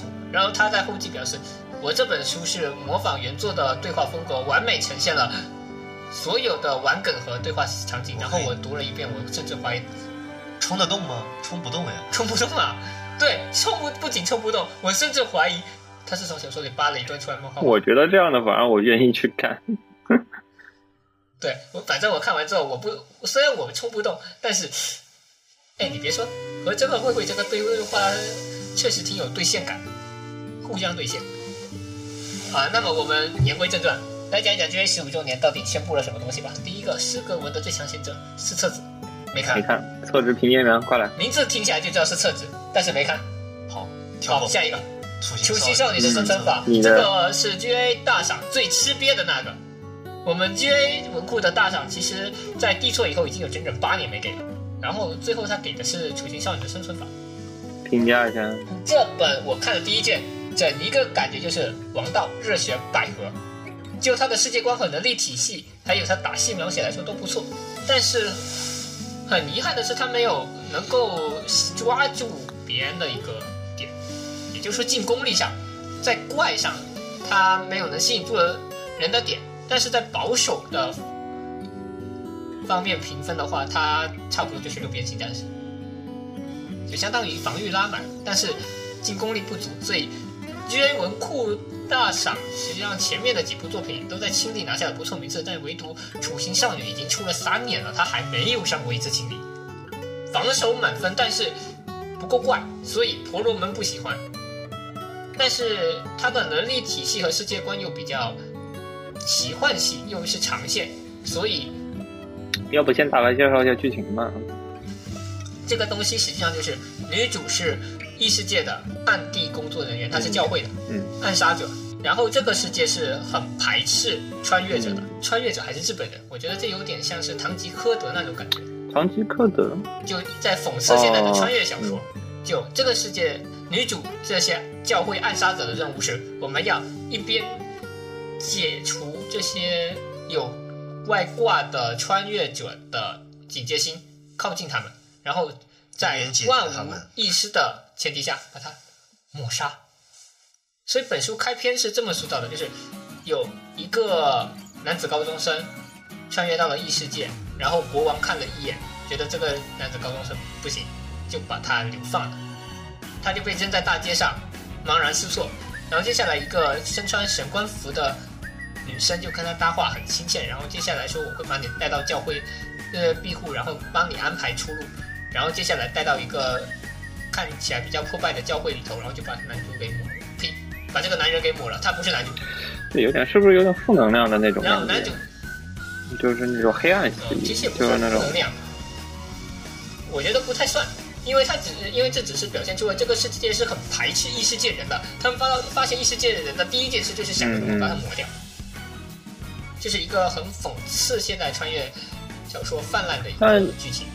然后他在抹掉了这个能力为无的男生之后，这个男生的身上的能力就失控了，然后接下来就把这个教会挖了一块，挖了一大块地，就表现出了这种穿越者一旦他们能力失控会变成怎么样。而且也说过，这个这个世界已经被失控的穿越者的灾害给祸害的不行了，所以他们现在就是有教会在专门培养暗杀者，就是甚至给他们灌输日本人的知识，通过不断的接触这些穿越者，从他们知道日本这个世界的常识，然后再对症下药，就专业的，我们是 pro 的，专门对穿越者的一个东西。所以，像很多人觉得第一章就非常的反感，觉得作者在欺诈，但是我却觉得特别的爽。嗯，反套路的，我觉得做的反套路做的还行。对，然后接下来女主通过推断，觉得这个国家的国王一定召唤了不止一个人。顺便说一下这个国这个世界的阶级体系吧，教会和神官是第一身份，国王和骑士是第二身份，第三身份是平民，就是它有一个金字塔一样的阶级。很经典。女主是第一身份的暗杀者，就是她平时还是表现出第一身份的，但是处刑官这个暗地活动身份一般人不知道。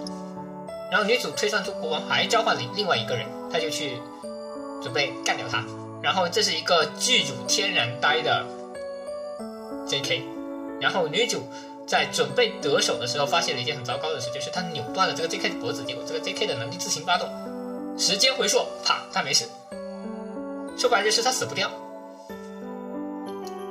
哎，对，女主这下就懵逼了。那没有办法，我们又不能放着她不管，于是，而且死亡的这段记忆是不会存在的。我估计一开始我是这么想的，所以 J.K. 他并没有表现出什么任何的不适感，也没有觉得女主曾刚刚扭了他的脖子，所以两个人就感情和睦的先从王宫里逃出来。女主就骗他说，这个国家的国王是想利用你的能力，所以我要保护你。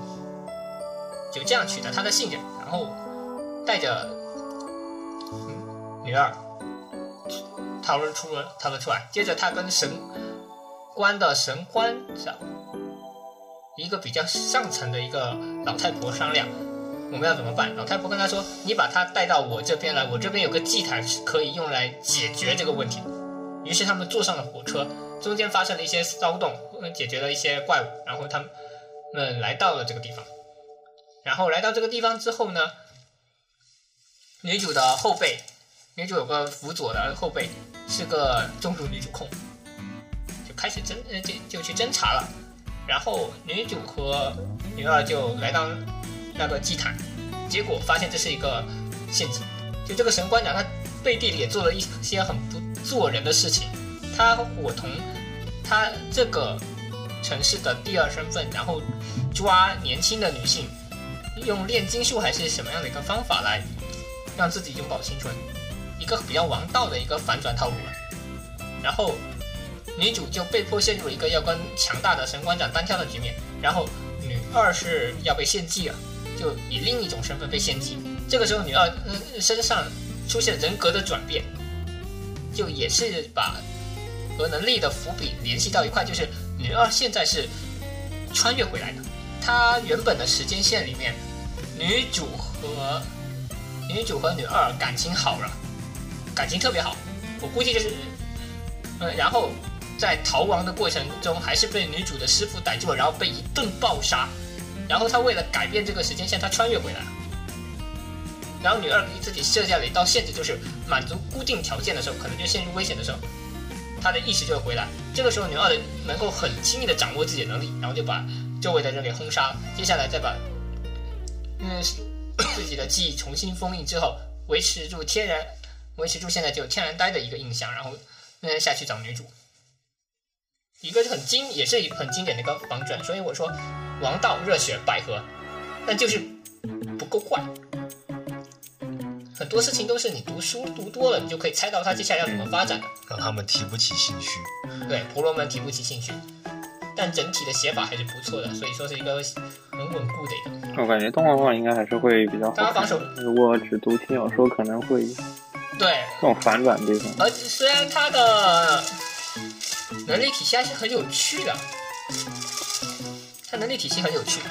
就我记得是用它这个能力体系比较难描述哦，因为涉及到一个倒立和导呃倒立、倒立线等等一些东西，就是可能看动画表现吧，口头好难表现这个东西。我推荐大家喜欢奇幻系的，还有打戏的，都可以看看《雏形少女》这本书。嗯，好了，下一本。嗯，下一本《打史莱姆三百年满级》啊，这本我觉得没有皮了，我觉得就没有必要提了。这个就没有必要。你们看了吗？总结一下你，们看了吗？我我感觉看了册子吧，我感觉真的听着就很册子。有点厕纸，就很普通的、常见的风傲天啊的册子。没有，嗯，好像还是性转是吗？嗯，不是，我是性转不是，性转，不是吗？不是，那还不是性转。我看这标题以为是性转，就女女主射出过劳死了，然后转身又成了女主。那算性转吗？对，然后他打了，那不算性转，性转是哦没有，性转不是男转女吗？哦没有啊，不不算啊。就不算性转吗？就只是单纯的一个我以我我。看这标题一直以为他是性转，我没有读啊啊，这个可有意思的。其实也就那样吧。看漫画会舒服一点，小说的话我不太推荐去看。确实，这种偏网文太系的轻松了。但是动画我觉得 PV 还行吧，哎，不过主要是种田为主这种。东西太轻松了，过后如果你读小说会有点太无聊，如果读漫画可能会稍微再趣味会多一些。这毕竟是册萌蠢的，味道有点大。这个倒也没什么好讲的。动画的话，满分五分，期待值满满分十分的期待值打个六分左右。哎，那下一本《天才王子的赤字国家炼金术》，我将它称之为《天才王子卖国记》。哎，反正确实也是卖国弄，经济学的吗？就不是，这是一本战记类的小说。就男主的国家是一个比较贫弱的一个国，他们旁边还有一个帝国。然后男主现在是一个摄政王，他是王子，然后现在他当摄政官的身份，因为他父亲卧病在床，他就接理了一切的军政的要事。然后他还有个白毛老婆当他的秘书。是的，男主就在打小算盘了。我们现在国力贫弱，没有钱，没有兵，没有粮，我们要怎么办？然后他打定算盘，卖国吧，我们去当隔壁帝国的小弟吧。然后接下来他就嗯打了一堆的小算盘，结果最后的结果都没成。不过以战机类题材来说，写的很不错的一个原因是，基本上每一次的冲突都像是我们打一场仗，我会亏钱，但是男主通过他卓优秀的计谋，能够让这场仗不但能打赢，我们还能再赚一枚到两枚金币，大概这么一种感觉。虽然每次打完好像都是亏的样子，看上去是亏了的样子，比方说我们打下了一个矿山，结果这个矿山没矿了。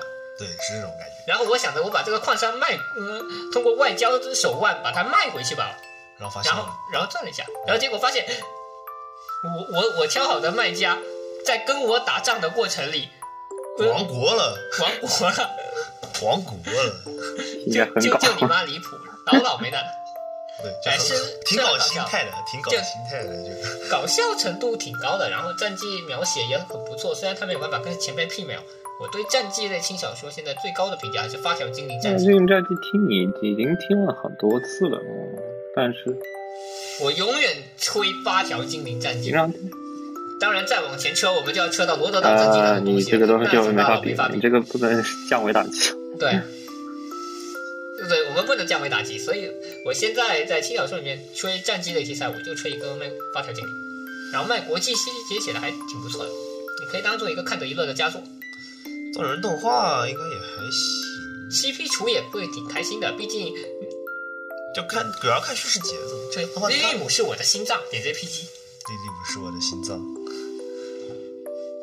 他不说是老婆，因为他不能娶她做老婆，但他就是老婆，说的还很花里胡哨，这种感觉。其实就是这样。大家都知道莉莉姆是正妻，但是她不是老婆。众所周知，为什么他要呃为什么他要跟之前那个国呃家打仗呢？本来他是打算用外交手段解决问题的，反正我们就是好好说话，我给你挖个坑，你愿意就往里头跳。结果、呃、那个最惨的傻逼直接开口齐连莉莉姆，嗯，然后然后就男男主嗯打仗吧，然后嗯打仗嘛，然后他亲手呃亲手闯入对地方军营，把那个人给头给砍了。我嗯。爽妹。那没错，所以我觉得 CP 处也会挺开心的，毕竟也没有什么党争啊之类的因素。嗯我们不能把那个同学当做呃党争对象。好他不是把拜泉写脸上了？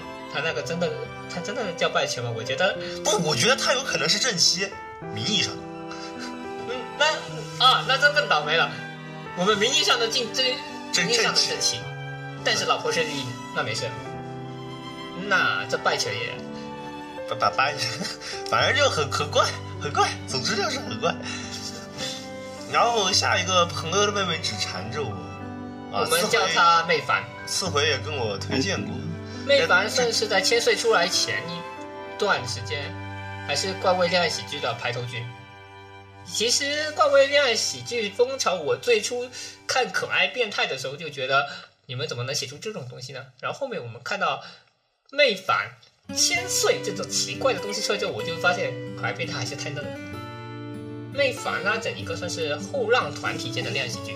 什么叫后浪呢？男主是个大不缺钱，不缺才能，然后一群人不缺钱，不呃，正确说，不缺男主周围的人都不缺钱，不缺才能，男主是监督。还不缺女人。一群人的不对，说话说的怪怪的，但是有有梦想、有志向、不缺钱、不缺人的一个恋爱喜剧，而且还是做游戏。这个团体叫五楼同盟，就所有的人都住在同一栋公寓的五楼。顺便一提，这是碰巧的，这他妈还是碰巧这。么一件事情，男主剧情需住要。五零二，男主住五零二，然后基友和他的基友的妹妹就住在五零三，然后在隔壁就是男主他们的班主任就五零四。剧情需要。然后这几个人就是，然后基友是个程序员大佬，但是他数学也很厉害，就奥数天才嘛，然后被嗯跟别人格格不入，很难融入。你觉得这像樱花庄还是像路人女主？我觉得更像路人女主，我觉得更像路人女主，因为男主像像拉基友入伙，他们更像然后再拉了基友合作的妹妹团体，然后他在，不像樱花庄那个是合作。然后接下来他在找画师，然后他去逛西安，差不多吧，同人展，然后就发现他的老师在卖 BL 同人本，好家伙，这就很尴尬了。然后男主就说老师你画的这么好，要不你来当我的画师吧？然后就把老师也坑了进来。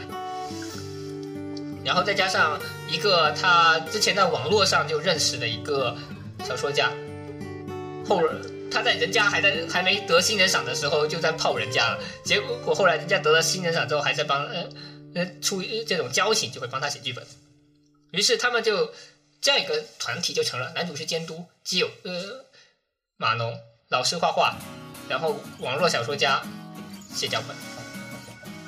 接下来就是后面会呃后面妹妹也会有一份功劳就是，然后这一批人他们的代号就叫五龙同盟，然后他们发行了一个游戏，这些都是背景。对我说完的这些都是背最后就景。是主内容讲起来也比较复杂。对主线其实是这样的，男主在跟他的叔叔商量，就是我觉得这种复杂的东西就不用再解释等。我毕业之后，对，等其实就是等男主高中毕业之后，把这批人全部收拢进他叔叔的公司。他叔叔是个游戏厂商大头，就让他们资呃成为一个有资金后盾的工作室。以这一个约定作为开头，然后叔叔提出的要求是，我妹，哎呸，我女儿，她就她表妹要呃去男女混校，也就是男主的学校上学。之前上的是大小姐学校，然后叔叔担心会有什么跳蚤男缠上他女儿，于是跟男主说：“你来扮演我女儿的男朋友，你来防掉这些跳蚤。”然后接下来再跟他谈正事。对，接下来才跟他谈正事，也就是说你不答应这个条件，你谈都没法谈。然后接下来他表妹就住进了五零一。第一卷的话，主要就是男主带着五楼同盟的其他成员，跟他表妹打好关系。他表妹性格比较冷，说话还带刺，对男主印象还很不好，因为男主在家庭，嗯，餐厅里上厕所的时候，不小心打开了一个关着的门，然后他表妹正好拖着那个。我就不说这个玩意儿到底是什么情况了。你们这家庭餐厅真的没有问题吗？这这这个这不是重点，这都可以理解，这都可以理解，我们都这都哎是见过世面的人，总之，他表妹对男，哎，对我读过的册见子也不少过的世。面的人，这东西都不是问题。男主就反正就是想着一堆的主意，总之还是把表妹带进了这个小圈子里。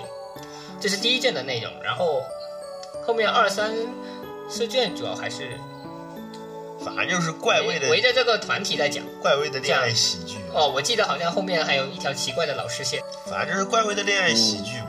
是，而且整个氛围做出来的话。还挺路人女主的，只是路人女主算是河野带着一群熟人轮椅去做游戏，轮轮椅轮轮椅伦理操，臭毛娘，伦伦理真操，然后我就管他妈的虽然设定上看上去是更像那个什么，跟伦理更君那边的情况比起来，就是对跟再多了一个基友，然后就是，嗯，彩羽跟他的关系就是朋友的妹妹，就两个人是距离是一样的，然后疯狂的只烦着他，然后男主是真的觉得这个人好烦啊，为什么只来缠着我？对，就只有不耐烦没有好感觉得之。后会真香我觉。得就挺离谱的。这这真香起码得四五卷了吧？因为我看了两三卷，好像还没有这个迹象。哎，是这样的，而且真白就是那个网络写手，只是他还没有告诉所有人而已。哎，真货真价实五楼同盟，所有人都在呃同一层楼哦。就哎，反正就现在就 然后妹妹是设定上更像就负责所有游戏里面所有角色的配音，对，一个人负责了所有角色的配音，包括男女老幼，设定上就所有人都是大佬。但是做出来我觉得更像樱花妆你这。听起来会有点樱花妆的感觉，但因为你路人女主经常会有党樱争剧花庄其实每个人都在走自己的单樱花庄的线路线。党争啊，不对，路人女主的党争会让人觉得就是留下印象都是党争，就是实际上你做游戏的部分没有那么的多，然后这边其实也更多的就是讲各个人员之间的关系，所以我说它是一个后浪型恋爱喜剧，就是因为所有人他妈的很怪味吧，反正就是都是后浪很怪味。整个整个感觉其实跟路人女主的早期是差不多的。然后说到哥杀的二期，没看过，你们有人看过没有哥杀吗？我只看过动画，我也看了动画只看动画。哎，没有关系，哥杀节公布二期了，这个那个消息就已经足够振奋了。好，我们可以跳过，好，跳过第最后一期期，我不来了，第闭嘴错四期我不来了。闭嘴。好了，我们可以把闭嘴。好，次回闭嘴了，这个话题嗯，跳过。，我的天，好，强强行结束，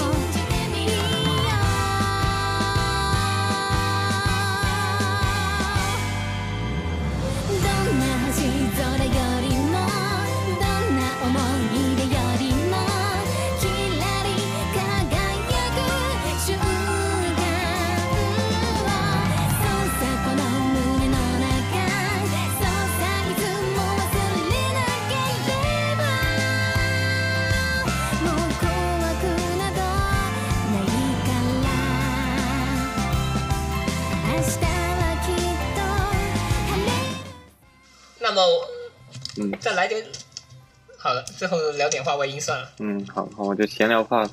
接下来我们就是我们的闲聊 pass，然后你敢信我们聊了这么久，还有闲聊话啊、题？就是随便杂七其实说实话，杂八的，就刚刚在谈在提路人女主的时候，我还要再补一个点，就是角川的你别说了，Expo 二零二零最佳女主角前五名，第五名是夏娜，嗯呃呃呸，不是，第五名是灵之使魔的路易斯，啊，对，然后夏娜没有上榜，夏娜娜，被我奶死了，我操！然后第四名是，狼星，啊对，赫罗，那个老女人，对，嗯，第三名是文少的天野原子，哇，全都是老书。我觉得卡多卡瓦这不过是真的用了心了，全是老书了。然后第二名是阳宫春日，嗯第一名是加藤惠，嗯，但是整个排行就很生草，因为他们放的都是第一卷的封面，结果这就导致第五名是第五名灵之使魔，封面是路易斯，第四名狼星，封面是封面是赫赫罗，第三名第三名是原子，对，第三名是原是子，第二二名是阳光春日，第一名印路人女主英封面英里里获奖加藤惠，很搞，还有比这更过分的吗？太搞了，永远的迫害对象。嗯，把英里里真的太惨了英里里已。经被刻在轻小说的耻辱柱上了，哇，太倒霉了。这个 part 嘛，我可能就以后日日常录节目，可能会把这个 part 用来作为那个，就是平常录完节目的，就是那种像放完 ED 之后，可能我就会放一段这样的录音，作为一个额外的福利或者说什么东西。哎，挺好的，幕后故事，比方说禁禁言今天又复读了，次回这次又口吃了。差不多就是这个意思，就是就额外的节目，就就一放完 ED 之后不会有特点嘛，或者说那种福利剧情嘛，就会把这个闲聊 part 作为一个十几分，咱做一个五六分钟就随便聊。嗯，这已经有可以，那么最后结束语呢？欢迎收听这期节目，我估计这期节目可能会剪出来三四个小时，让你们好好听。我看了一下录音时间，已经有三个半小时了，去掉前面半个小时闲聊，应该是三个小时左右。三个小时，一百八十我们。真的有人可以听完那吗？我们可以分割放送吗，那把我那一份专门分割出来吧。是吧？嗯分割放送好爽，能分那就分啊。顺便一提，次回永远不会听自己录下来的效果，直到昨天听了一次，他终于改过前非。噩梦，什么对不起？我听了八分钟，我自己听不下去了。我陪着他听的，你知道吗？就是次回他会一很边外感谢放，所有听。众能够听完我讲那么多废话。他听完了吗？我们我自己没有听完，你还没听完？他，我跟你讲听下去，了 我跟他一起听的，我？现在已经打算去买个录音笔了。我跟你说，日南妈妈是地狱训练，以身作则，说不定过两天你们就能在乌九的推特看到我。现在乌九的推特已经有给他晒健身照片的了，有给他晒感情过程的了。我估计接下来我就要成为晒录音笔的那个。我陪他一起有可能不会。然后呢，总之，我现在先去看一下啊 LK 吧。他听了两三分钟，然后他自己关掉了。然后我跟他说：“你继续放啊。”就他自己听不下去。了？哎，没怎么呀，我觉得我听着我都没什么呀。然后我也听习惯了，然后结果他自己听自己受不了了。就是我就我觉得是你的问题，难道只有我一个人会因为这些嗯啊啊，然后就没有，因为是单纯是因为我已经听了几十，十遍了，所以再听你一遍已经无所谓了，你知道吗？是对不起对不起，是我的问题是。你自己发出嗯啊，你自个儿听当然会觉得怪了，我肯定没什么感觉。我现在给各位土下做的行不行？哦，等等，对不起，嗯不用看不到，不用关心，这个不会给你解进去的。没关系，次回以后依旧不会认真听自己录下来的效果的，绝对不会。是我已经听帮他听了几十遍了，所以在北大听个一两遍，我已经无所谓了。就所以没办法，毕竟我是纯业余、纯兴趣。主要是呢剪辑呢不是我，他呢不是负责剪辑的，所以他从来不知道这个问题的严重性。听了你这句话，我誓死也不会去学剪辑啊！我不想当工具人，我甚至不想剪自己的片，我会死。就是百万特效，所有你们的美好形象都是经 经过我的手来维护的。一个 anti 的字幕组会，你也懂，一个 anti 的字幕组会把自己的 VTuber 给整成什么样子？啊，原来我们的台长就是我们的安 T 字幕组吗？嗯，我觉得目前还是属于你的 gachi，还不是属于你的 anti。如果当我要当你的 anti 的时候，你会，我专门给你剪个 anti 节目。啊，专门整一个鬼畜吧嗯啊啊拼成一首歌。啊，这，嗯嗯嗯嗯嗯嗯，那有什么歌能唱呢？没关系，你要知道，鬼畜无所不能真的吗？啊！毕竟我是不是要那里再帮你学个就是麦子过来的。虽然我基本没看过几期鬼畜，但是那些变调的歌，哇天哪！我发现德国真小，我发现欧洲真小，你知道吗？就是有一个上音的学生考到了德国的学校，然后他的朋友圈多了一个朋友啊，这个朋友是我的朋友，我自己认识的朋友。然后他在底下里发一个恭喜，然后呢说，那怎么说呢？约起来，然后好的大师，操，德国确实也不大呀。你离意大利也近啊！